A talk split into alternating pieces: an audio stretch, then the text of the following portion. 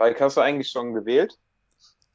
Ja, ich habe schon gewählt. Ich habe sehr, sehr früh gewählt, dieses Mal per Briefwahl. Ähm, weil ich nicht in Köln bin, wo ich ja sonst lebe, sondern in Berlin zurzeit und mich entsprechend äh, in Sorge, dass es vielleicht nicht rechtzeitig klappt mit den Briefwahlunterlagen. Man weiß ja, wie lange es in der Verwaltung dauert. Sehr früh drum bemüht habe dieses Mal. Und ich glaube, so früh habe ich noch nie gewählt. Ja, wie sieht es bei dir aus? Ja, also ich äh, habe aus dem gleichen Grund wie du auch sehr, sehr früh Briefwahl gemacht, denn ich bin aktuell in Finnland, äh, mache ein Auslandsjahr, einen internationalen Jugendfreiwilligendienst und werde jetzt äh, quasi einen Fernpodcast mit dir aufnehmen.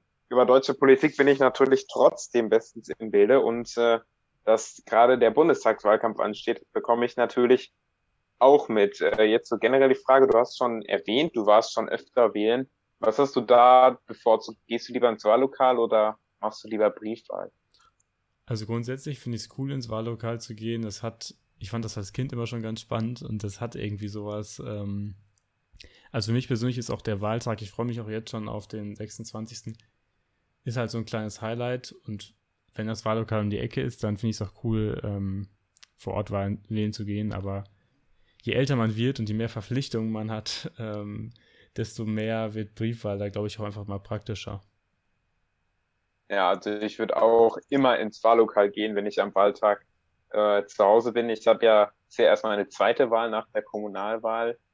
Und äh, ja, ich finde es ein bisschen schade, dass ich nicht äh, bei meiner ersten Bundestagswahl persönlich ins Wahllokal gehen sollte. Und das bringt uns zum ersten Thema unserer heutigen Folge, nämlich Wahlkampf. Äh, Falk, weißt du, was dein erster Wahlkampf war? Was sind deine ersten Wahlkampferinnerungen? Einmal so generell und einmal vielleicht als äh, Mitglied der Ju Jungen Liberalen und der FDP?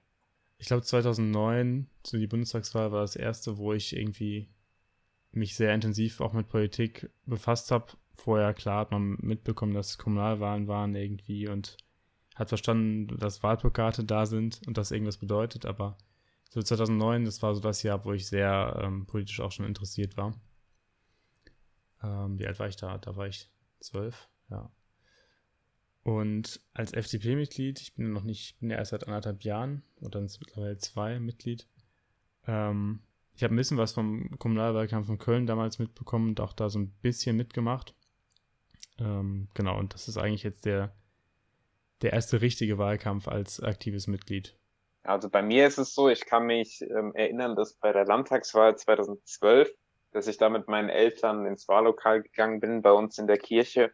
Und ähm, ja, ein Nachbar von uns ist Kommunalpolitiker bei der SPD und der hat sich dann natürlich sehr gefreut über den äh, Wahlsieg von Rot-Grün. Und das mhm. erste Mal aktiv wirklich das mitbekommen, dass eine Wahl ist und auch so ein bisschen ansatzweise verstanden, was da abging, war 2013 bei der Bundestagswahl. Damals war ich aber auch erst elf Jahre alt. Die Wahl war lustigerweise an meinem Geburtstag.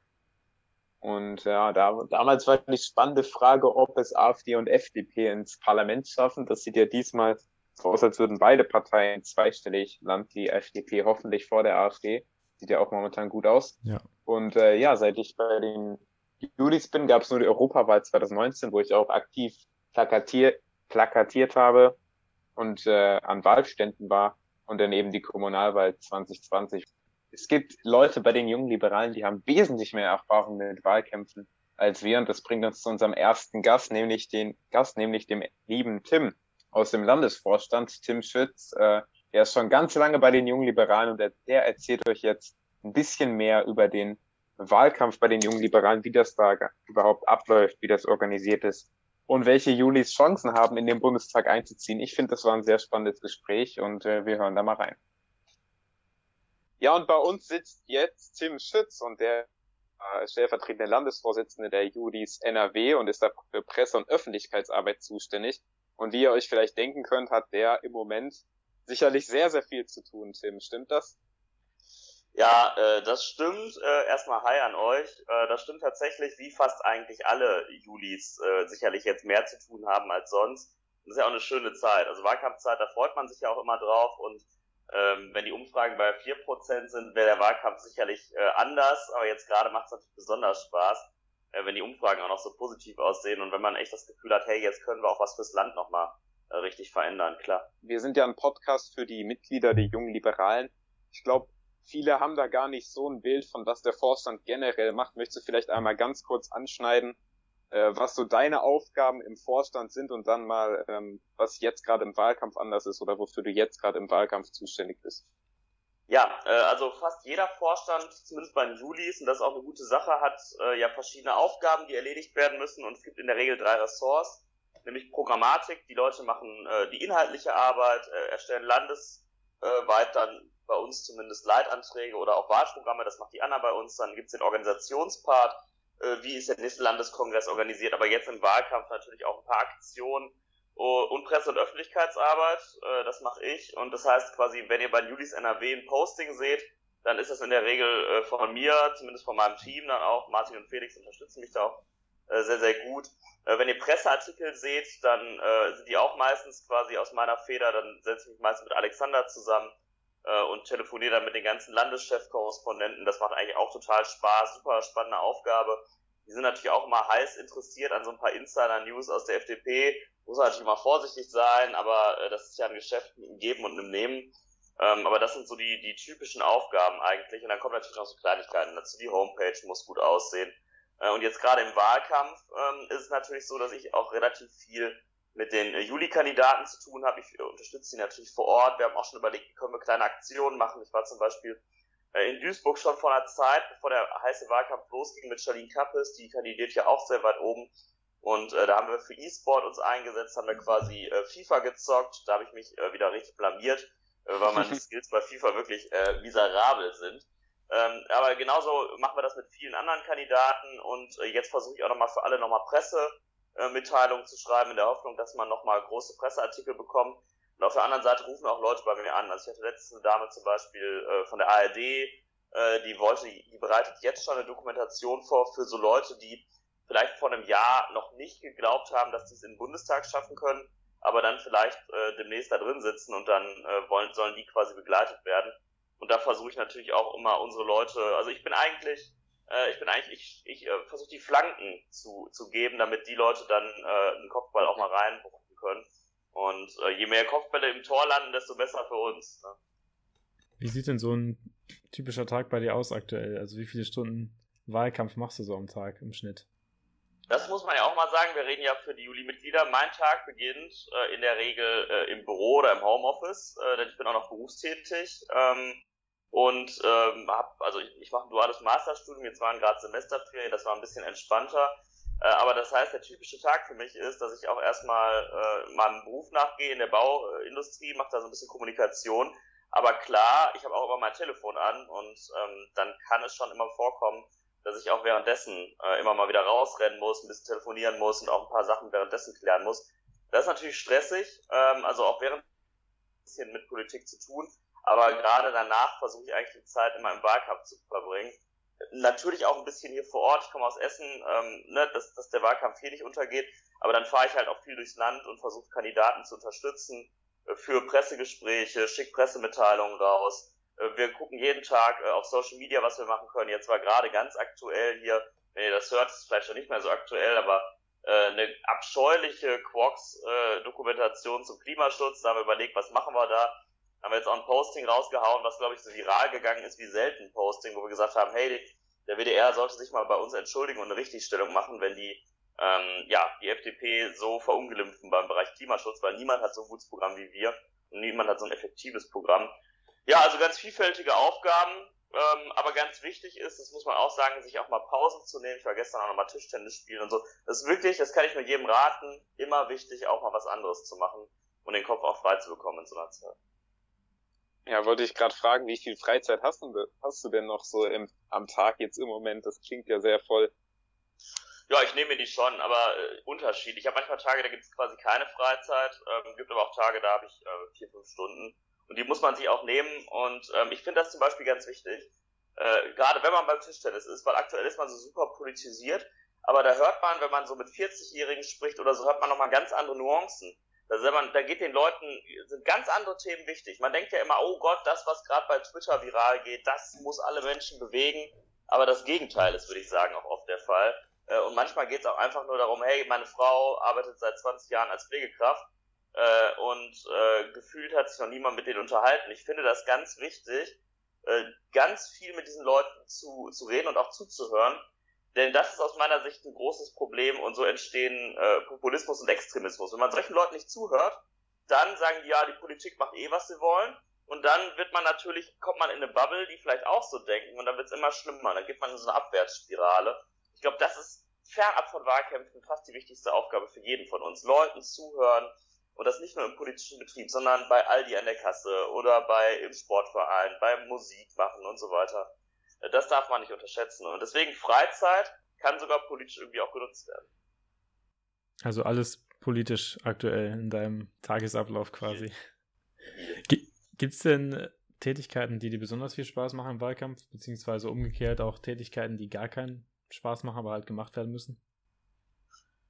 Ja, gar keinen Spaß. Ähm, ist manchmal bei so einem harten Tag noch so eine trockene Pressemitteilung schreiben, die jetzt nicht so spektakulär ist. Ähm, da denke ich manchmal, ach ja, das ist ein bisschen lästig, ne? aber ich habe eigentlich immer an allem Spaß, wenn man unter Menschen ist. Es ist auch manchmal dann anstrengend, das merke ich dann abends, wenn ich zu Hause bin. Aber ähm, eigentlich so diese Begeisterung vor Ort zu sehen oder neue Mitglieder, die sagen, boah geil, ich bin jetzt gerade eingetreten und ich will jetzt wirklich was verändern.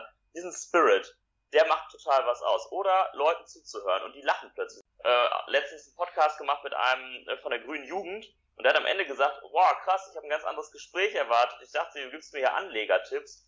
Und dann dachte ich nochmal so, ja, ne, wie kurios manche Leute darüber denken und wie witzig das ist, wenn die Leute erstmal wissen, was wirklich abgeht. Sowas mag ich gerne. Also mit Leuten in Dialog treten, so das. Ja, das fühle ich voll, was du sagst. Ich bin zwar gerade nicht in Deutschland, sondern für mein Auslandsjahr in Finnland und ich krieg, was die Politik angeht, abseits von so Social Media, eigentlich recht wenig mit. Aber selbst da fällt mir auf, dass die FDP absolut gerade im Gespräch ist. Ähm, vielleicht liegt es nur daran, auf was für Seiten ich mich so rumtreibe, natürlich eher auf Liberalen, aber es geht fast überall um die FDP und die Resonanz ist unheimlich positiv, vor allem auf Christian Lindner und bei jungen Leuten vor allem auf die Inhalte der FDP und es scheint so, als hätte die Partei dieses alte Klischee der ähm, reiche Leute-Partei größtenteils abgelegt, wobei ich sagen muss, dass ich häufig den Einsatz noch lese und zwar, ja, wie kann man denn der Meinung sein, der Markt regelt alles? Wo ich mir erstmal so sage, das ist ja keine FDP-Forderung, der Markt regelt alles und wir äh, machen gar keine staatlichen Eingriffe in der Wirtschaft. Das ist ja, die FDP ist ja keine zutiefst libertäre Partei. Aber worauf ich hinaus will, ist, erlebst du das auch so? Du bist ja schon ein bisschen länger bei der FDP dabei, dass sich das Bild der FDP in der Gesellschaft, gerade bei den jungen Leuten, momentan wandelt und erlebst du auch diese positive Resonanz auf der Straße? Ja, also ich, äh, also ich finde auch, die Stimmung ist sehr positiv. Ich habe es zum Beispiel bei der Europawahl, die ist auch nicht so lange her, gemerkt, da war es noch ein anderes Klima, was uns äh, da gegenübergetreten ist. Und ich habe zum Beispiel nicht den Wahlkampf beispielsweise erlebt 2013, als wir aus dem Bundestag geflogen sind. Aber alle Leute erzählen mir, die da beteiligt waren, äh, viel egaler konnte man den Leuten nicht sein. Wir hatten nicht mal, wir wurden nicht mal richtig angefeindet damals, offensichtlich, weil es egal war. Ne, es, es, es war schon nicht mehr relevant, uns anzufeinden. Und jetzt merkt man, dass natürlich ein paar Leute sind auch immer ziemlich bissig, aber eine grundsätzlich positive Atmosphäre besteht. Und ich glaube aber, wir sind noch nicht am Ziel, was diese Klischee, das, dieses Klischeebesiegen angeht. Ich halte das für eine der zentralen Aufgaben, weil, wenn wir über Klimaschutz reden, dann sagen fast alle Journalisten, gerade vom öffentlich-rechtlichen Rundfunk, ja, ihr Konzept ist ja, der Markt regelt das. Und dann denkst du, wie, A, wie schlecht kann man vorbereitet sein journalistisch? Na, also es ist wirklich Hausaufgaben nicht gemacht. Ähm, und äh, äh B, woher kommt das, dass die Klischees noch so festlegen? Und ich glaube, deswegen ist es wirklich eine Mammutaufgabe und jeder von uns kann daran mitwirken, die zu besiegen. Ähm, also Jens macht das ganz hervorragend. Ähm, der, also wer alle Klischees im Kopf hat und dann Jens sieht, der kann ja gar nicht mehr sagen, äh, die Klischees werden aufrechterhalten. Und äh, ich habe äh, jetzt vor ein paar Tagen äh, mit der FAZ ein Gespräch zum Beispiel geführt und äh, ich falle ja auch so ein bisschen aus dem Schema, bin ja auch alleinerziehend groß geworden unter Sozialhilfe. Äh, und das in der Regel ähm, verwundern die Leute das. Man muss so, oh, okay, ne, spannend. Ja, und diese Klischees müssen wir, müssen wir erfüllen. Deswegen finde ich, bei manchen kommunikativen Sachen müssen wir noch schneller sein. Wenn zum Beispiel äh, ein Klimareport rauskommt, der sagt, hey, wir können das anderthalb Grad äh, Ziel vielleicht nicht erfüllen, dann muss eigentlich die FDP sagen, die sagt, richtig so, gut, dass es diesen Bericht gibt. Jetzt konsequenten Emissionszertifikate, aber hallo, ne, sofort konsequenter das europäisch angehen. aber vor allem dieses auf dem Tempo, aufs Tempo drücken, das muss deutlich werden. Ich glaube, da können wir noch besser werden. Äh, aber nichtsdestotrotz sind wir auf einem sehr, sehr guten Weg und ich glaube, wir profitieren auch davon, dass Armin Laschet, äh, ähm, den ich immer sehr geschätzt habe in NRW, keinen guten Wahlkampf macht. Äh, Olaf Scholz ist so unfassbar langweilig und versucht sich irgendwie durchzumanövrieren. Und Annalena Baerbock, äh, da ist äh, auch nicht mehr viel Profil am Reifen. Äh, also davon können wir natürlich profitieren. Äh, und auf der anderen Seite wacht man manchmal auf und denkt so, boah, Mann, warum denn nicht 19, 20, 21 Prozent? Aber wir sehen ja bei jungen Leuten ist das Potenzial für Höhenflüge eines Tages auch wirklich da. Was hast du denn für Erwartungen an die Wahl, ans Ergebnis? Bist du da schon so weit, dass du da dir irgendwie ein konkretes Ziel gesetzt hast oder wartest du noch ab die nächsten drei Wochen? Ich fände es natürlich schön, auch in meiner Funktion, dass möglichst viele Julis es schaffen. Ähm, wir werden, also Jens ist relativ sicher, würde ich sagen, aktuell. Fabian Kriebel auf Listenplatz 21, äh, auch ein sehr guter Mann, der wird es hoffentlich wohl auch schaffen. Und dann gilt es zu kämpfen. Platz 24, Platz 25, Platz 28. Das sind alles Julis und dahinter nochmal viel, viel mehr. Klar, äh, also wenn es umso besser läuft, dann, dann haben wir wirklich die Chance, dass Juli-Haltung da auch eins zu eins in den Bundestag kommt. Das wäre ganz toll. Äh, ich persönlich äh, warne aber auch immer davor, zu euphorisch zu sein. Ich möchte eigentlich niemanden erleben, äh, der bei 11% super unzufrieden ist. 11% ist historisch eines der besten Ergebnisse und äh, früher war es eigentlich einfacher, 11% zu holen, weil da gab es drei, vier Parteien zum Teil. Äh, und inzwischen, ne, darf man auch nicht vergessen, ist mit der AfD natürlich eine Partei aufgekommen, die konstant leider bei 10, 11, 12 Prozent liegt. Ähm, das sind auch 10, 11, 12 Prozent, die ja auch von irgendwo gekommen sind. Und da ist leider auch viel äh, eine Zeit lang von den Freien Demokraten gekommen, natürlich auch meistens von den Nichtwählern und viel natürlich von der Union hauptsächlich, auch von der SPD. Aber ähm, ich meine, wenn wir über 11 Prozent kommen, wäre das echt richtig gut. Und wir liegen bei manchen Umfragen bei 13,5 Prozent.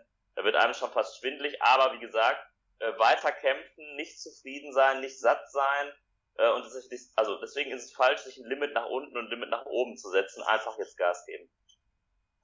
Also du hast ja gerade schon Jens Teutrine angesprochen, der äh, ja Bundesvorsitzende der Julis, der ja auch Landesvorsitzender bei uns in NRW war und der jetzt ähm, auf einen sehr hohen Platz kandidiert. Welcher Platz war es nochmal auf der Landesliste?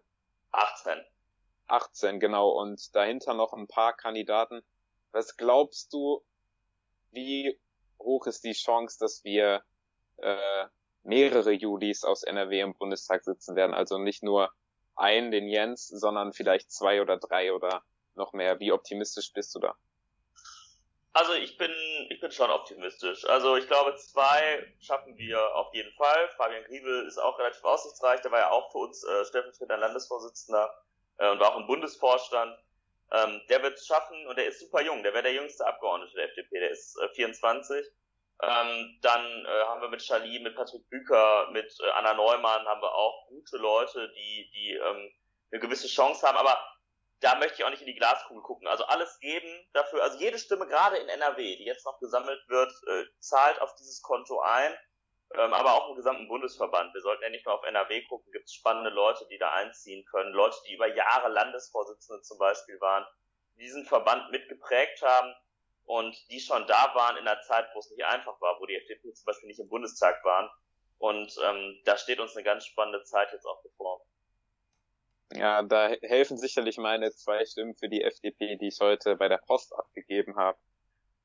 Sehr gut. Ja, guck mal, das ist ja auch das Schöne aus Finnland wählen. Da muss man zur Botschaft, ne? Oder wie macht man das? Nee, nee, ähm, also die Wahlunterlagen werden nach Deutschland geschickt. Ich habe ja meinen festen Wohnsitz immer noch in Deutschland und meine Eltern haben dann, haben das dann geöffnet und da gibt es einen QR-Code. Mittlerweile ist Deutschland also ein bisschen moderner geworden.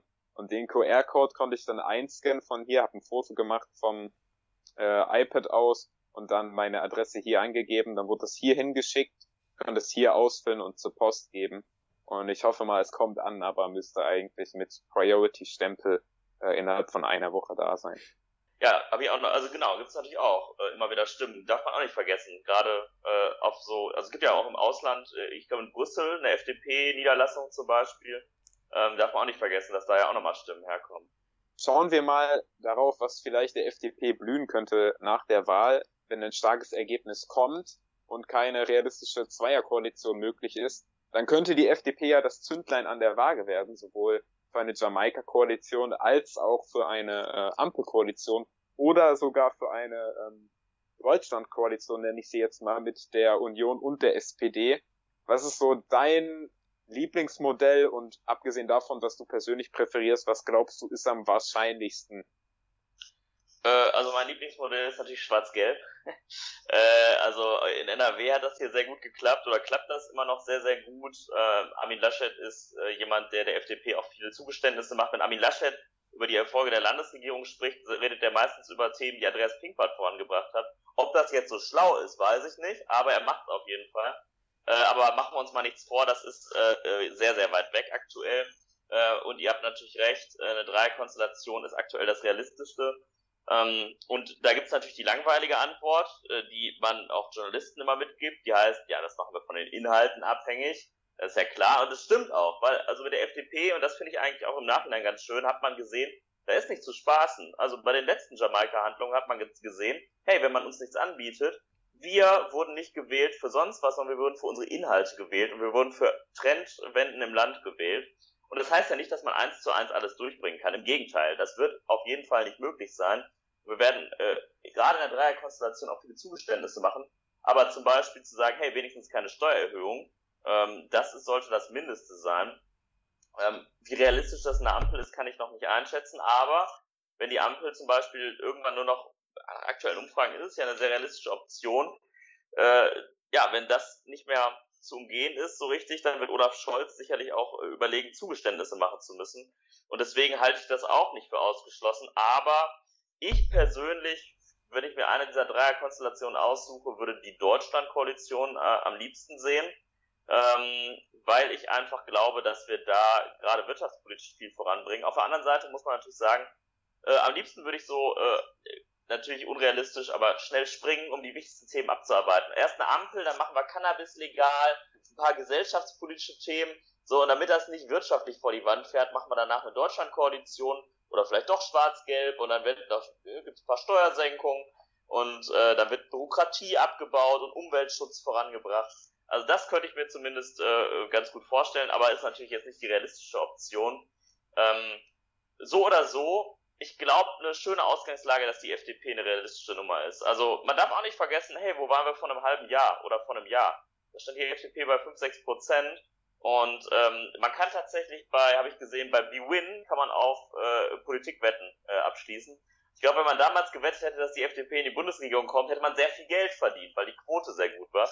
Äh, jetzt hingegen ist das fast eine sichere Nummer gefühlt. Also ähm, wir sollten auch demütig sein und auch sagen, ey, wenn uns nicht genug angeboten wird, dann würde auch ich unterstützen, wenn wir nicht in die Regierung gehen. Na, ich frage mich da immer, was kann die FDP gewinnen in einer Regierungsbeteiligung? Und das ist natürlich auf der einen Seite das, was man umsetzen kann. Da kann man natürlich aus der Regierung mehr umsetzen als aus einer Opposition. Aber das andere ist auch eine politische Frage.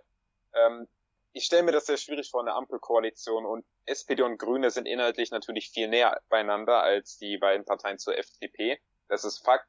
Und die beiden Parteien werden sich in vielen Themen einig sein. Und dann kommt die FDP ums Eck und sagt dann, nee, machen wir nicht. Und ich sehe es schon kommen, den Wahlkampf dann 2025, wo dann, wenn die Regierung vielleicht nicht so gut läuft, wo dann Olaf Scholz und dann wahrscheinlich Robert Habeck dann sagen werden, ja, wir wollten doch, aber die FDP hat zu allem Nein gesagt. Und das, da glaube ich, dass das in einer, dass die FDP in der Jamaika-Koalition zum Beispiel oder auch in der Deutschland-Koalition als die Kraft, die von den drei Parteien in der Mitte steht, da wesentlich positiver wegkommt und sozusagen sagen kann, dass sie die beiden Streithähne so ein bisschen zusammengehalten hat. Deswegen glaube ich, dass politisch gesehen für die FDP eine Ampelkoalition nicht so klug wäre. Das kann sein, aber lass mich eine Sache noch sagen. Ähm, es ist natürlich besser, an der Regierung zu sein. Ähm, und das gilt nicht nur für die großen Themen, auf die wir jetzt alle blicken. Steuersenkung, dies, das.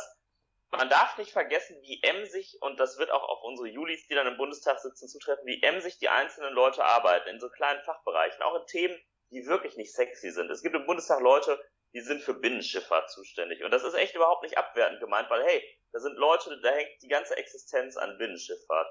Und es gibt manchmal, gerade in der Regierung, so Kleinigkeiten, da berichtet gefühlt niemand drüber. Vielleicht die Lokalpresse dann von dem einzelnen Abgeordneten.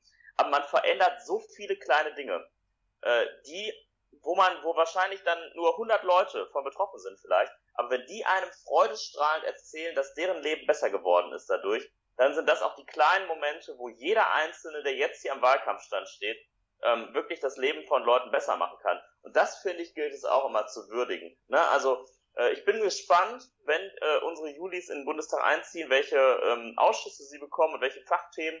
Und ähm, man darf, ich glaube, es gibt kein schlechtes Thema, weil man kann aus jedem Thema was raushauen. Deswegen bin ich gespannt, was da passieren wird.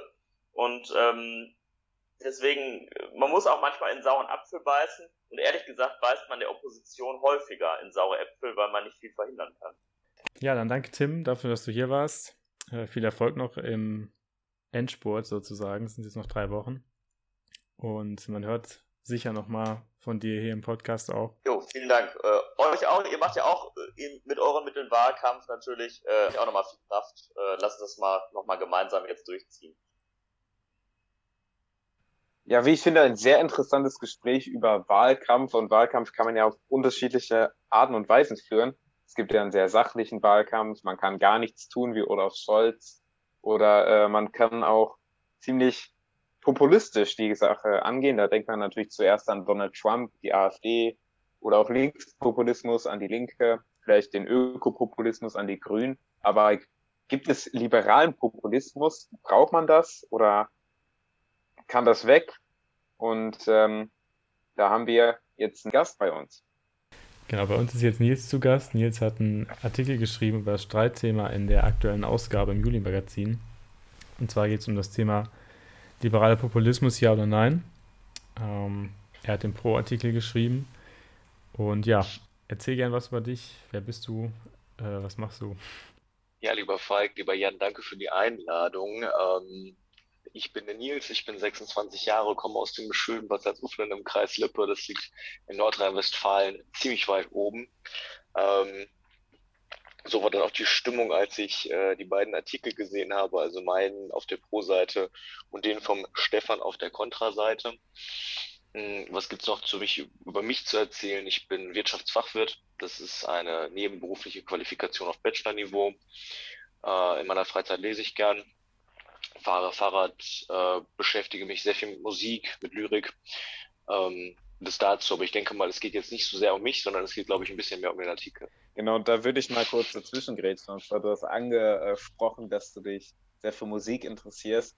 Und in deinem Artikel geht es auch um den richtigen Ton in der Politik. Ähm, ja, kannst du ganz kurz vielleicht zusammenfassen, was du dir da in Zukunft mehr wünschst von den Liberalen?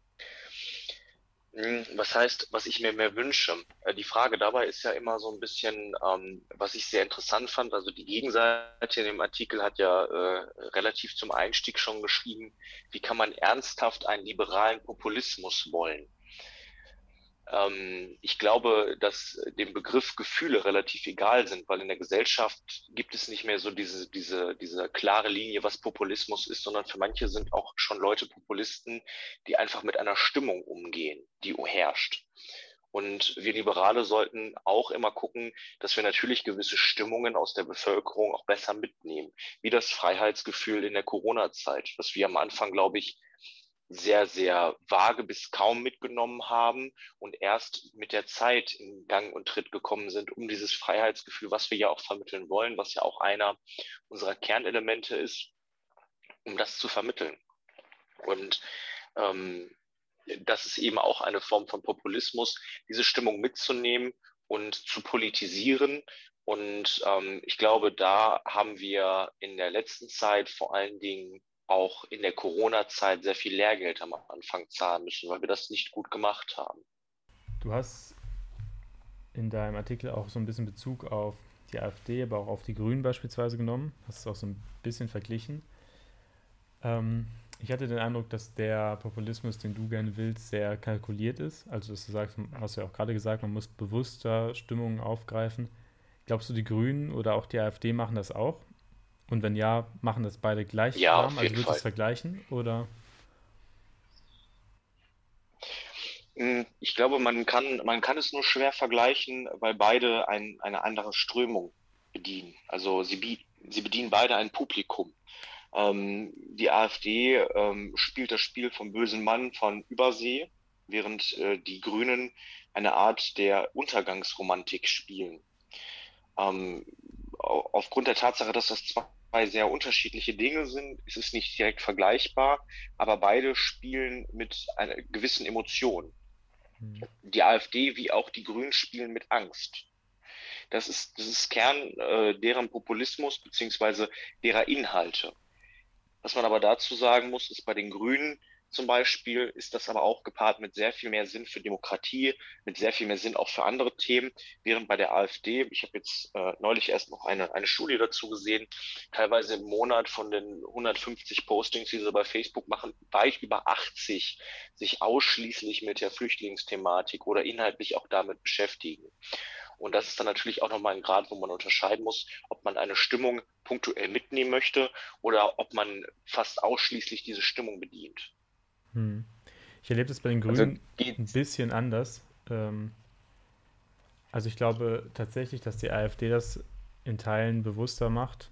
Ähm, und ich weiß gar nicht, ob die Grünen das so bewusst auf den Punkt bringen, dass sie sagen, wir müssen diese Angst quasi aufbauen. Also ich glaube, dass viele Befürchtungen der Grünen real sind.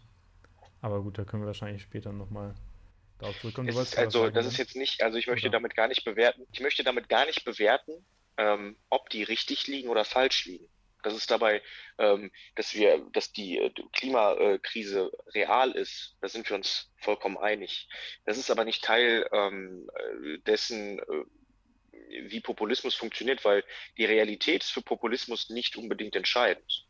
Äh, Populismus wird nicht aufgebaut mit der Realität, weil wenn wir uns anschauen, äh, die Flüchtlingskrise hat unglaublich viele Menschen, vor allen Dingen in Ostdeutschland, bewegt wenn wir uns aber die Population an geflüchteten Menschen in Ostdeutschland anschauen, dann ist die sehr gering. Das heißt, die Angst davor und all das, was da aufgebaut ist, ist durch Geschichten aufgebaut und durch ähnliches, die muss nicht real sein. Also ähm, wird die Schlussfolgerung von dessen, dass die FDP äh, oder das liberale Politiker, die ja in Deutschland in der FDP versammelt sind, dann eine Stimmung in der Bevölkerung nutzen sollten und ob diese Stimmung wirklich existiert, ob das Problem real ist, ist dann egal, solange es der liberalen Sache ähm, nützt. Habe ich das richtig verstanden? Mhm. Das kann man so einfach nicht sagen, weil es muss ja auch zu einem passen. Wenn ich, wenn ich etwas, also die Themen passen ja jeweils. Die Grünen haben sich ihr Klimathema ja lange schon, ich glaube 40 Jahre ist die Partei alt auf die Fahnen geschrieben. Die AfD wurde als eurokritisch gegründet und ist dann immer weiter in dieses Milieu hinein. Ähm, was sind denn Kernthemen eines Liberalen in Deutschland? Und äh, gerade während Corona war oder ist ein Kernthema die Freiheit und die individuelle Freiheit und Gestaltungsmöglichkeit, die der Staat einseitig eingegrenzt hat.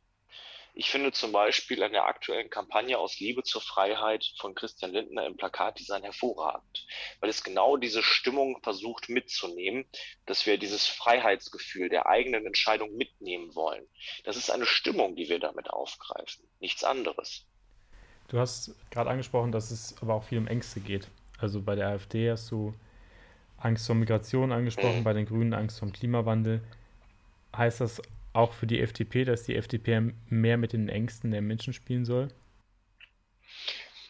Hm, ich glaube, dass ähm, das, was die AfD macht, die es ja wirklich ganz aktiv macht, durch Begriffe wie alimentierte Messermänner und ähnliches, ähm, dass das kein politischer Stil ist, der der Gesellschaft gut tut. Denn er tut höchstens seinen Dienst an der Verrohung der Debatte und an der Problematik der Debatte.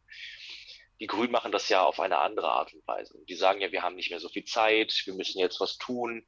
Ähm, sie spielen die, das Spiel der Untergangsromantik, sie machen daraus aber nicht ähm, die Pistole sozusagen vors Gesicht und äh, jetzt Klima oder du stirbst. Also sie machen das ähm, so, dass man vernünftig darüber diskutieren kann, dass man mit ihnen debattieren kann.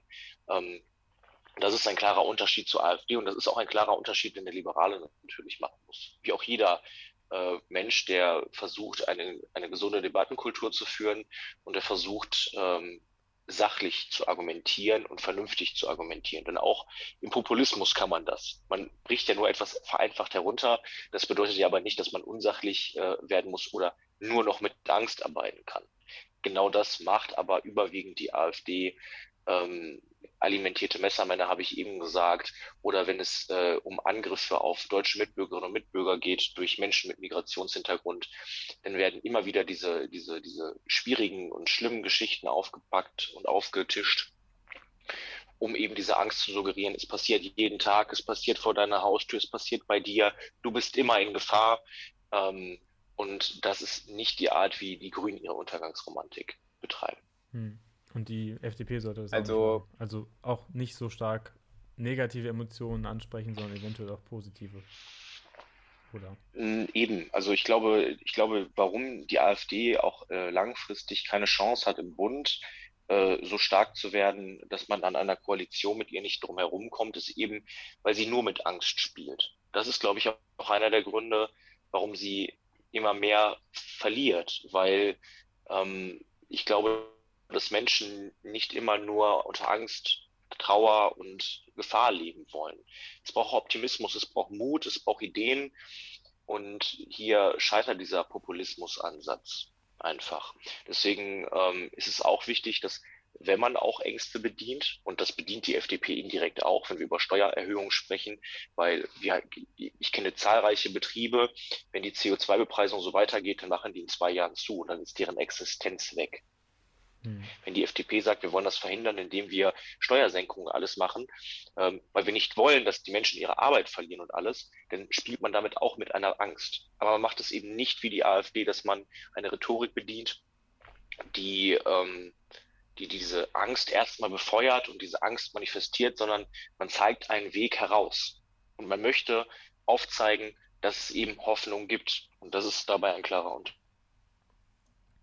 für die FDP ja oft kritisiert wurde und was auch immer noch so ein bisschen das ähm, Klischee ist, auch wenn es nicht mehr so stark ist wie in der Vergangenheit, ist, dass sie ja eine Klientelpartei sei für die äh, Akademiker und Wohlhabenden in der Gesellschaft. Und in der Tat ist es ja so, wenn man sich die ähm, Politikkonzepte der FDP anschaut, dass das teilweise, nicht, nicht immer, aber teilweise recht komplizierte, recht technische ähm, ja, Themen oder Vorschläge sind, vor allem wenn man sich auch Debatten anschaut bei den jungen Liberalen oder bei der FDP, da hat man vielleicht als Laie nicht so wirklich, ähm, als Politikleihe nicht so wirklich Plan davon, was die da reden. Ähm, glaubst du, der liberale Populismus könnte dann auch helfen, dass die Themen der FDP ähm, auch verständlich für eine breitere Masse zu machen? Genau das ist ja das große Problem der liberalen Politik, glaube ich, in Deutschland, wenn wir über den CO2-Zertifikatehandel, das liberale Bürgergeld oder die Aktienrente reden. Die Aktienrente zum Beispiel hatte das Potenzial, man hat aber dabei verkannt, glaube ich, äh, shame on Johannes Vogel, äh, dass Aktien in Deutschland immer noch für viele Menschen ein Begriff ist, vor dem sie Angst haben. Geld verlieren, Wirtschaftskrise, all diese Begriffe schwingen bei verschiedenen Menschen in unserer Gesellschaft mit, wenn sie das Wort Aktien hören. Deswegen äh, war die Benennung Aktienrente vielleicht nicht die klügste, weil man so häufig auch eben in die Erklärung kommt.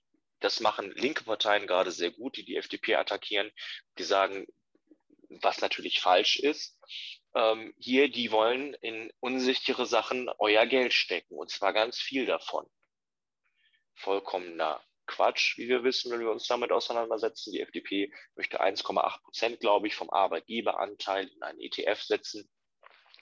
Aber durch diese, durch diese Schwierigkeit dieses Konzepts bietet man Bühne für Kritik, die oberflächlich ist, die sich aber dann in den Köpfen der Menschen manifestiert.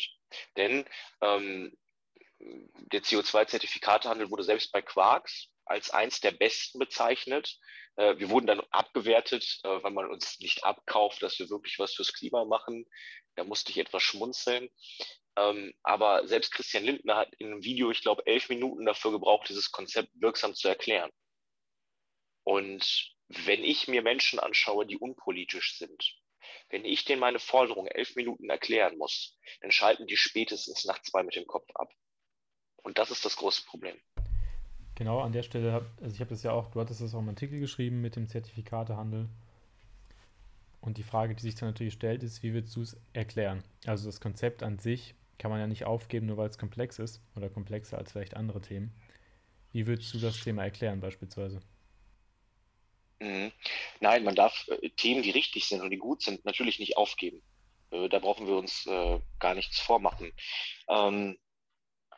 Die Frage ist natürlich, wenn man einen, einen, einen komplexen Sachverhalt einfach herunterbrechen will, ähm, dann, dann muss man natürlich auch gucken, wer ist das Publikum und wer schaut zu. Und in Deutschland haben wir ein, ein, ein Publikum, das durch alle Schichten durchgeht. Das heißt, dieses Angebot, Akademikern zu machen und Menschen, die sich damit auseinandersetzen in der Wissenschaft, das Ganze komplexer darzustellen, ist ja gut, ähm, aber es trifft eben nicht die breite Masse. Und wenn ich jetzt so spontan, ich habe mich natürlich nicht vorbereitet darauf, wie würde ich jetzt den CO2-Zertifikatehandel ähm, einfacher erklären, dann würde ich sagen, wir setzen ein Limit für CO2 und dann muss jeder sich CO2 kaufen.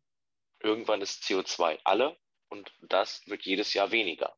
Und selbst das ist wahrscheinlich noch zu komplex für manche, weil sie dann glauben, oh, die wollen alles an den Markt abgeben, diese bösen Menschen. Und der Markt ist ja sowieso, wie ich heute bei Annalena Baerbock gelernt ja. habe, etwas, was gegen den Staat arbeitet. Richtig, ja, ja, ja. habe ich auch gehört. Mhm. Und das Problem ist auch immer bei der Marktdiskussion, dass viele Menschen heutzutage in diesem Bereich einfach nicht stark genug gebildet scheinen, denn ähm, dass der Markt ein Angebot-Nachfragesystem ist, das den Menschen dazu ermächtigt, Entscheidungen zu treffen und dass dessen Entscheidungen quasi Einfluss darauf nehmen, das wird dabei schnell in Vergessenheit geraten. Mhm. Und das, obwohl der Markt an sich ja eigentlich ein einfaches Konstrukt, ein Angebot, Nachfrage ist eigentlich sehr einfach. Es gehört aber nicht zur Allgemeinbildung. Ja, absolut. In der Schule. Vor allem, weil jetzt endlich auch die Grünen sich zur sozialen Marktwirtschaft bekennen, also zu einer Marktwirtschaft. Und den Markt dann immer so ja. als, als, als Böses darzustellen, ist auch populistisch im Übrigen. Ja, das war tatsächlich auch, das passt ganz gut zum Thema, merke ich gerade. Das habe ich heute auch in irgendeiner WhatsApp-Gruppe irgendwem geschrieben, dass ich das sehr populistisch fand. Ähm, da wären wir wieder beim Thema quasi. Der, der Bundestagsdirektkandidat bei mir hier in der Heimat bezeichnet sich selber auch als Kapitalist. Er sagt selber von sich, ich bin Kapitalist. Und wenn ich mit ihm darüber spreche, dann merke ich auch, dass bei denen dort ein, eine gewisse Unsicherheit über den Kurs gerade da ist. Und ich glaube, dass das heute einfach nur ein, ein Versuch war, eine gewisse verbale Grundlage für Rot-Rot-Grün zu schaffen. Hm. Also was mir auffällt, ist, ähm, dass in sozialen Netzwerken häufig äh, auch Populismus gegen die FDP verwendet wird. Zum Beispiel ähm, der typische, der typ, die typische Kritik mittlerweile an der FDP ist gar nicht mehr inhaltlicher Natur, sondern ist nur, ja, die wollen ja, dass der Markt alles regelt. Und wir wissen ja aus der Vergangenheit, dass der Markt eben nicht alles regelt. Ähm, was ja auf beiden, äh, in beider Hinsicht populistisch ist, weil erstens die FDP ja nicht fordert, dass der Markt alles regelt und zweitens, ähm, dass ja suggerieren würde, dass wir einen freien Markt gehabt hätten in den letzten 150 Jahren, was ja jetzt auch schwachsinnig ist. Und ähm, ähm, würdest du noch sagen, dass die FDP quasi dann auch die Waffen verwenden sollte, die gegen sie verwendet werden? Ähm, ich habe mir schon gedacht, dass diese, dass diese Frage kommt. Ähm, ich habe sehr, sehr lange schon darüber nachgedacht, ob man, ähm, ob man den Kampf, den viele Parteien aufgenommen haben, verbal äh, auch so gegen sie zurückkämpfen sollte. Ich bin aber, glaube ich, meine Überzeugung, kein Freund davon, eine negative Kampagne gegen andere Parteien zu fahren. Und deshalb glaube ich, dass ähm, man eigene Inhalte vor allen Dingen herausstellen sollte und weniger darüber sprechen sollte, was wollen eigentlich gerade die anderen. Weil wir kommen in Gesprächen, äh, also wenn ich mit Menschen spreche äh, von anderen politischen Parteien, dann reden wir oftmals eben über die Sache. Aber ganz oft kommt dann auch sowas wie, aber die SPD will ja übrigens das und das. Das ist scheiße, deswegen und deswegen. Jetzt habe ich scheiße gesagt, wollte ich es auch nicht sagen, aber passiert. Ähm, das ist Mist, deswegen und deswegen. Und ich glaube, dass das immer ähm, ein, ein, ein, ein moralischer Finger ist, so nach dem Motto, ich weiß es besser, ich stehe über dem. Und das ist, glaube ich, ein, ein, ein, ein Punkt, der Menschen auch vor allen Dingen aus unteren Bildungsschichten, so gemein das klingen mag, wie ein Oberlehrer wirken lässt und das macht unsympathisch. Und ich glaube, das ist auch zum Beispiel einer der Punkte gewesen, den die FDP 2013 sehr stark hatte, als sie versucht hat, alles ins kleinste Detail zu verklären, als riesige Sätze gebildet wurden, um einfache, komplexe Inhalte nochmal etwas zu verklausulieren. Und so wirkte dieser Wahlkampf damals, der erste Wahlkampf, den ich wirklich bewusst wahrgenommen habe von der FDP, ähm, für mich damals als jungen Menschen total oberlehrerhaft. Und das fand ich einfach fürchterlich, wo ich auch aus einer relativ einfachen Bildungsschicht komme. Ich möchte an der Stelle nochmal einhaken, ähm, wegen gerade, weil ihr beide so ein bisschen das Bild aufgemacht habt, dass quasi gegen die FDP viel Populismus verwendet wird und dann das Beispiel Social Media gebracht habt. Ich glaube, dass man bei Social Media sowieso ein bisschen differenzierter drauf gucken muss, weil ich finde, dass da von allen Parteien gegen alle Parteien sehr populistisch argumentiert wird. Also, das ist mir auch aufgefallen, was du gesagt hast, Jan, mit dem, ähm, die Tagesschau muss nur einen Beitrag zur FDP posten und dann ist schon der Kommentar da, der Markt regelt das schon. Ähm, ja, ist auf Dauer auch nicht mehr so lustig, finde ich, aber ähm, ich glaube, dass die Diskussionskultur im Internet eh eine besondere Sache ist.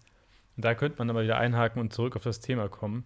Man könnte ja sagen, wenn man mehr Populismus hat, dann führt quasi auch die Debatte oder dann entwickelt sich auch die Debatte außerhalb von Social Media, außerhalb vom Internet in diese Richtung, die alles andere als konstruktiv ist. Also ich bin sehr viel auf Twitter unterwegs, einfach zur Unterhaltung.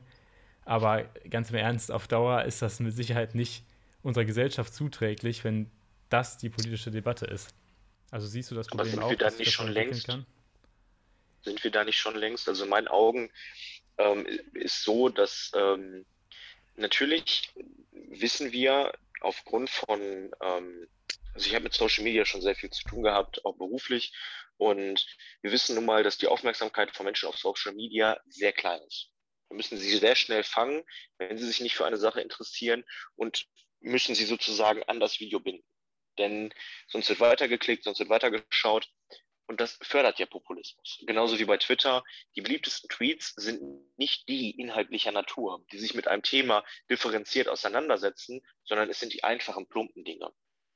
Es ist zum Beispiel heute, habe ich einen, einen Tweet gesehen, der tausendfach geliked wurde, wo es darum ging, wo Annalena Baerbock äh, in ihrer Bundestagsrede den Markt kritisiert hat und in ihrem Buch aber selber geschrieben hat, wenn sie es denn selber geschrieben hat, äh, dass äh, der Kampf gegen den Markt und dass da ähm, äh, wichtig ist, den Markt als Hilfsmechanismus zu verstehen. Und ähm, das, das zeigt ja nur, auf welcher Basis Twitter funktioniert mit seinen 280 Zeichen, was auch zum Populismus einlädt, weil es eben zu kurz ist. Deswegen aber kann man den Populismus nicht nur schlechte Eigenschaften nachreden, denn eben ein Donald Trump in Amerika hat eben mit Populismus eine Wahl gewonnen. Und ja, er hat auch dieser Populismus. Gewonnen, aber er hat ja, auch dieser das, Populismus hat, ja. Er hat auch dem System nachhaltig geschadet. Also das System war natürlich vorher schon ziemlich kaputt, aber die politische Kultur in den USA ist ja so vergiftet wie lange nicht mehr. Und ähm, mal unabhängig von der ganzen Sache ja. jetzt Anfang diesen Jahres, aber man muss eben auch die negativen Seiten sehen. Ja, aber wir müssen in Amerika auf ein ganz anderes Konzept schauen. Du hast in Amerika zwei Parteien, zwei wirklich nennenswerte Parteien und dann hast du A und B. Du hast in Deutschland aber im Bundestag fünf, sechs Parteien und wie viele betreiben schon Populismus, ohne dass die FDP es betreibt? Ich kenne keine Partei, die nicht ab und zu populistisch ist. Ähm, teilweise ein bisschen Populismus untergemischt in Opportunismus bei Markus Söder, aber jeder hat so seine Spur was ich auffällig finde, gerade die Ränder arbeiten gerne mit populistischen Inhalten, also die AfD und die Linkspartei. Äh, Jan Korte als, ähm, als jemand äh, für die Linkspartei, ich glaube, der ist parlamentarischer Geschäftsführer, der in sehr vielen Videos mal dann richtig erstmal seine Meinung geigt, der FDP, der Markt regelt alles. Ähm, und auf anderen Stelle Beatrix von Storch, die kurzerhand erklärt, dass nur mit der AfD Dieselfahren auch in Zukunft möglich bleibt und günstig bleibt. Ähm, das aber, wie sie es machen wollen, beide, beziehungsweise beide nicht erklären ihren Punkt jeweils ausgiebig wo das Ganze vorkommt, sagt der Korte nicht. Wie die AfD das machen möchte, hat sie bis vor kurzem auch nicht gesagt. Mittlerweile wollen sie, erklären sie in Videos, äh, die nicht im AfD-Design sind, damit man länger klickt und länger dabei bleibt, dass man äh, zwei Steuern streichen möchte, um den Benzinpreis und Dieselpreis zu sichern. Ja, also ich würde gerne nochmal den Bogen spannen zur Debattenkultur. Es wird ja immer gesagt, wir hätten heute so eine so einen rauen Ton in der Debatte und die politische Debatte würde verrohen und sowas.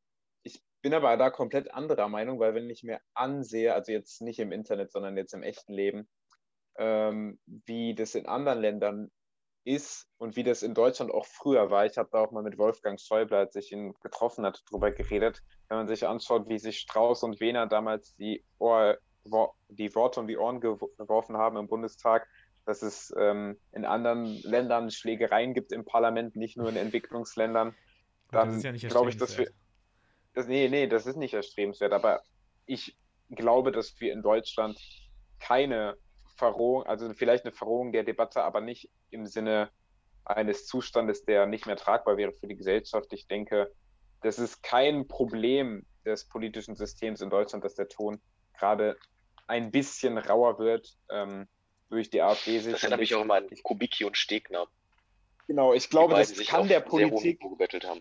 Das kann der Politik auch äh, gut tun, wie es damals in den ähm, ja, wie zum Beispiel damals die Figuren Strauß und Wehner dafür gesorgt haben, dass sich die Leute mehr mit einer Partei und somit auch mehr mit der Demokratie äh, identifizieren konnten und was ja auch die Kontroverse, äh, was ja auch das Land zumindest in der Kontroverse hervorgebracht hat. Das würde ich vielleicht nur einwerfen, dass mhm. ähm, man natürlich bei Populismus sehr stark aufpassen muss, dass man keine falschen, dass man keine Fake News verbreitet, keine falschen Sorgen und Ängste schürt, dass man aufpassen muss, dass man ähm, nicht zu sehr unter die Gürtellinie geht, dass man natürlich die Würde des Gegenüber achtet, aber dass ein härterer Ton in der Debatte im Endeffekt sogar für die Demokratie auch förderlich sein kann.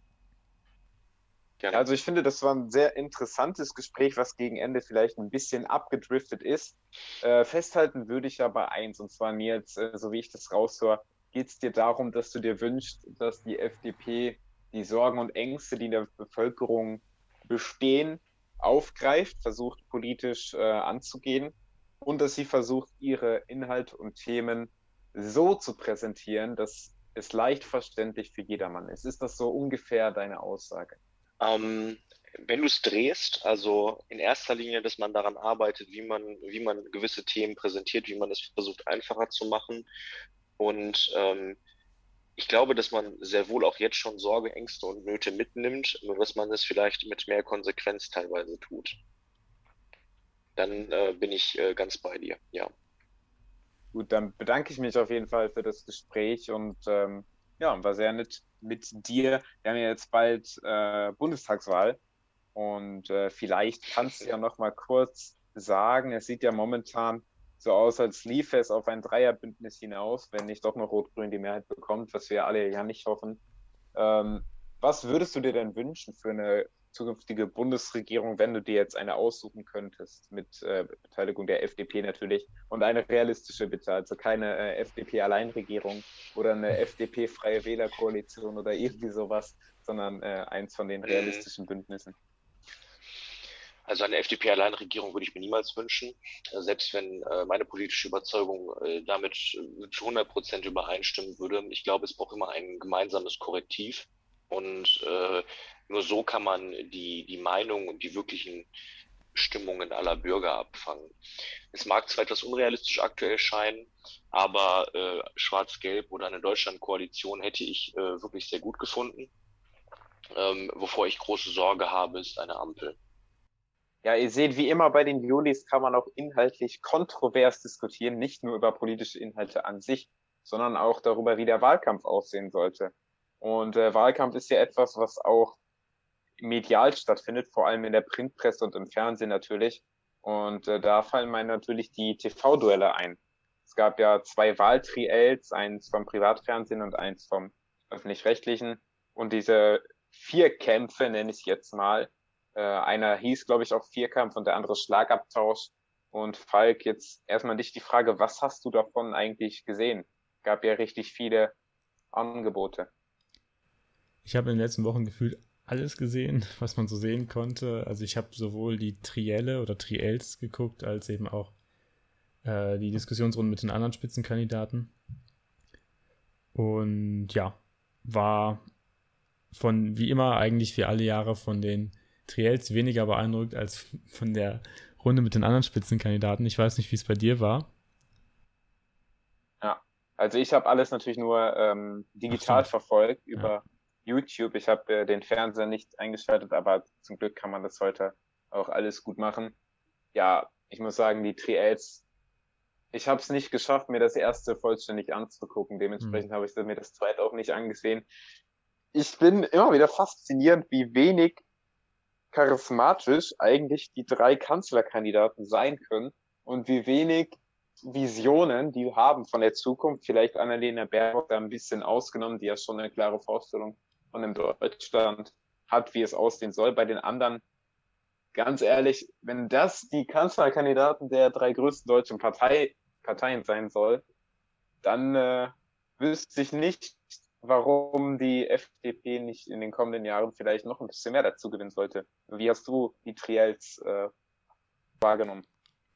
Ganz ähnlich eigentlich. Also es ist ja immer so ein bisschen so, dass sich die, auch davor die Jahre immer die Duelle die langweiligeren waren. Das lag auch daran, dass wir natürlich jetzt sehr oft eine große Koalition hatten und natürlich dann irgendwo aus der Regierung kommt, man schlecht verkaufen kann und man schlecht auch Alternativen entwickeln kann ähm, für quasi einen Umbruch. Also man kann ja schlecht sagen, wir machen jetzt alles anders.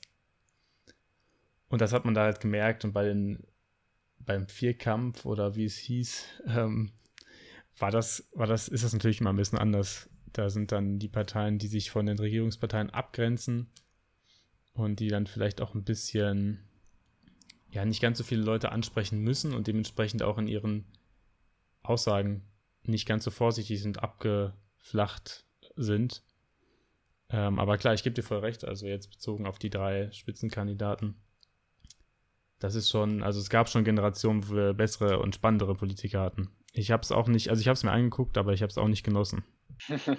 ja, ein Genuss war das jetzt nicht. Da fand ich die ähm, ja, Duelle mit den Spitzenkandidaten von FDP, Linken, AfD und CSU und nicht nur mit den Spitzenkandidaten, gab ja auch eine Runde mit Kubicki. Die fand ich das schon besser. Ich finde vor allem Janine Wissler und Alice Weidel haben auch nicht äh, inhaltlich mit dem allermeisten, was die beiden sagen, äh, nicht übereinstimme. Mhm. Haben die so eine Art Schärfe in die Debatte gebracht, die den Ganzen sehr gut getan hat. Und ich denke auch, dass Christian Lindner beziehungsweise Wolfgang Kubicki da als der Mitte präsentiert haben und äh, ordentlich punkten konnten. Wie siehst du das? Ich glaube, das mit Kubicki habe ich tatsächlich nicht gesehen. Dann nur Ausschnitte von gesehen. Aber Janine Wissler ähm, und hat sich ja irgendwie auch mit allen da so ein bisschen angelegt. Ähm, ich fand auch zwischen Lindner und Wissler war es ganz, ganz spannend. Es ist ja auch immer so, der AfD widersprechen sowieso immer alle. Es gab auch einen Punkt, wo Alice Weidel, ich weiß nicht, ob du das gesehen hast, ich weiß gar nicht mehr, worum es ging, aber eine Gemeinsamkeit zwischen der FDP und der AfD herausgestellt hat. Und Lindner hat ihr sofort im nächsten ähm, Satz in einer anderen Sache widersprochen, so nach dem Motto, jetzt muss ich mich aber deutlich von ihr abgrenzen. Aber klar, die beiden Ränder bringt ja immer so ein bisschen Schärfe rein. Und das war schon, das ist ja auch dann, da geht es ja dann auch nicht mehr um inhaltliche oder nicht mehr um kleine inhaltliche Fragen, sondern fast schon um die Systemfrage. Und natürlich wird es dann auch da ein bisschen emotionaler.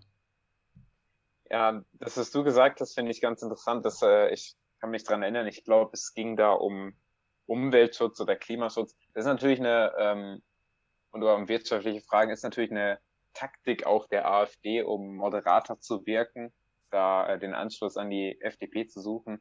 Ich finde, ähm, da muss man immer vorsichtig sein. Man muss sich ähm, abgrenzen von der AfD als Partei, aber sich auch inhaltlich damit auseinandersetzen, was die sagen. Und wenn die AfD sagt, der Himmel ist blau, dann äh, kann man schlecht sagen, der Himmel ist aber grün oder rot. Ja. Ähm, aber man, finde ich, man sollte da noch klarer herausstellen, dass äh, das natürlich trotzdem äh, kein Grund ist, die AfD zu wählen. Und ich finde, das hat Christian Lindner auch sehr, sehr gut gemacht. Es gibt ja einige Medien, die die FDP so als doch deutlich rechte Partei framen wollen und ähm, auch immer dann so, wenn es ihnen passt, so die Nähe zu manchen AfD-Positionen herausstellen. Und das ist natürlich dann ein schmaler Grad, den man da äh, als Partei gehen muss. Aber ich finde, die FDP macht das richtig gut und Christian Lindner sowieso. Vielleicht noch eine Frage, das ist ja jetzt in so ein bisschen äh, FDP-Circle Jerk, wie man äh, sagt, wo wir uns recht einig sind. Noch eine etwas kontroversere Frage vielleicht. Wenn du wählen müsstest, Armin Laschet, Annalena Baerbock oder Olaf Scholz zum Bundeskanzler, wen würdest du wählen und warum? Ich finde es ganz, ganz, ganz schwierig. Die Frage ist halt, mit wem man am meisten FDP-Politik durchsetzen kann. Darauf kommt es natürlich am Ende an. Aber wenn man ja. das jetzt rein aus Kanzlersicht äh, betrachtet, bin ich froh, dass es eine Alternative wie die FDP gibt und ich keinen wählen muss. Gut, das sehe ich äh, recht ähnlich. Ich muss natürlich sagen, ich äh, würde, wenn ich mich für einen von den dreien entscheiden müsste, dann doch ganz klar Armin Laschet nehmen. Ich finde es auch ein bisschen unfair, wie er in den Medien dargestellt wird mit Annalena Baerbock. Sie ist ganz ähnlich, weil niemand sich für die Skandale von Olaf Scholz zu interessieren scheint. Ähm, obwohl ich finde, dass es da mehr zu holen gäbe als bei Baerbock und Laschet. Und ich glaube, ähm, Armin Laschet hat einfach das Pech, jetzt zu einer falschen Zeit äh, der führende Mann bei der Union zu sein und wird, finde ich, so ein bisschen als Sündenbock dargestellt. Und ja, der Wahlkampf, der ist natürlich auch nicht gut, überhaupt nicht gut. Jetzt so ein ziemlich ähnliches Thema. Sehr viele um Koalitionen gehen nach der Wahl und das machen wir jetzt Liberale natürlich von Inhalten abhängig, wie du gerade auch deine Kanzlerwahl oder Präferenz von Inhalten abhängig machen wolltest. Ähm, was würdest du dir wünschen als Liberaler für eine nächste Bundesregierung und ähm, ja, was glaubst du, ist das Realistischste? Also aktuell ist das Realistischste einfach, weil die F SPD vorne ist, eine Ampel. Ich glaube, man muss sich ja eher auf Dreierkonstellationen einlassen mittlerweile und ich würde mir Jamaika oder eine Ampel wünschen. Ähm, das ist eine sehr moderate Antwort, glaube ich, weil weil das auch die einzigen beiden An äh, Optionen sind, die wirklich realistisch erscheinen aktuell. Bei der Deutschlandkoalition beispielsweise ist es ja fast schon so, dass die äh, eine neue GroKo wieder eine Mehrheit hätte, dann bräuchte man die FDP auch nicht. Aber klar, ich, ich verstehe die Schwierigkeit in beiden Fällen und ähm, ich bin damit nicht so richtig zufrieden. Deswegen bin ich sehr, sehr gespannt darauf. Ich finde gut, was Lindner macht, dass er sich klar abgrenzt aktuell, auch zu einer Ampel, um eben quasi den eigenen Preis möglichst möglichst hoch zu halten, sich möglichst teuer zu verkaufen und zu sagen, wenn ihr uns haben wollt, dann nur, wenn wir eben bestimmte Dinge durchsetzen können. Klar, unter Armin Laschet hätte man mehr umsetzen können, aber das wird natürlich ganz, ganz schwierig. Also wenn er mit der Union 20, 21 Prozent holen sollte, dann ist es schwer, den Leuten zu vermitteln. Also erstmal hat er dann eine ganz schwierige Position in der CDU. Ich kann mir schwer vorstellen, dass er dann die Koalitionsverhandlungen führen würde. Und zweitens ist es ja auch schwer, dann den Leuten zu vermitteln, dass ähm, Armin Laschet jetzt der Kanzler für Deutschland ist, gerade auch mit, äh, wenn man seine, seine persönlichen Umfragewerte betrachtet, die ja auch nicht gerade gut sind. Ja, ich finde das so ein Punkt. Ich glaube, am Ende sollte derjenige Bundeskanzler werden, der die Wahl als stärkste Partei beendet, also wahrscheinlich Olaf Scholz oder Armin Laschet. Ich würde aber gar nicht sagen, dass die, das ist jetzt gar nicht als so sicher an, ansehen, dass die SPD die Wahl gewinnt, wenn wir vielleicht gleich noch drauf kommen was ich sehr, sehr gut finde bei der FDP ist, und das hat man, das sieht man in den Äußerungen von Lindner jetzt, das hat man 2017 auch gesehen, dass die FDP das wirklich von Inhalten abhängt und wirklich glaubhaft auch versichern kann, eben sich nicht in eine Koalition zwängen lassen zu wollen, auch nicht irgendwie durch die SPD zu, die ja versucht, die FDP zu erpressen. Wenn ihr keine Ampel macht, dann machen wir Rot-Rot-Grün. Ich finde, das ist schon ein ganz geschickter Kurs. Ich ähm, bin kein Ampelfreund. Ich weiß auch nicht, wie Christian Lindner das äh, formuliert hat, ähm, welches inhaltliche Angebot Rot-Grün der FDP mhm. machen soll, was äh, attraktiv ist. Aber ich lasse mich gerne eines Besseren belehren. Zum Schluss würde ich gerne eine Wette mit dir abschließen. Das hat gerade ja. bei dir schon so angeklungen, als gäbe es eine Richtung. Welche Partei oder welche äh, Fraktion landet denn am Ende vorne? Union genau. oder SPD? Ja, also Oder ich gehe aktuell Grünen. auf jeden Fall von der SPD aus. Ich glaube, dass es sehr, sehr knapp wird. Also es gibt ja Umfragen, die irgendwie 5, 6 Prozent zeigen. Das glaube ich nicht. Ich glaube, dass die CDU definitiv noch mehr Wähler mobilisieren kann. Aber ich glaube, dass die SPD knapp vorne liegen wird. Ja, also dann halte ich dagegen. Ich sage, die Union wird stärkste Kraft. Und ähm, was hast du, was würdest du vorschlagen für einen Wetteinsatz, der dann beim nächsten Podcast Boah. eingelöst werden muss? Das ist eine gute Frage. Das ist jetzt eine sehr also ich war nicht vorbereitet, auch für alle Hörer. Ich habe das nicht gewusst. Ähm, ist nicht abgesprochen hier. Ich weiß nicht, hast du eine Idee? Du hast ja die Wette, die Wette ausgedacht.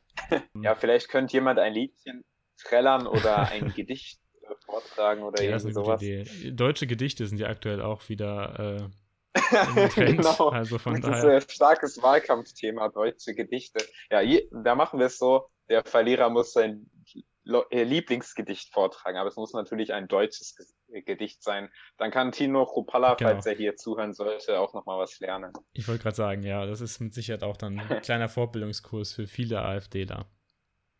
Gut, äh, dann würde ich sagen, wir lassen es dabei und Wir hören uns nach der Wahl wieder. Hat mir wieder sehr viel Spaß gemacht. Und bis dann. Bis dann.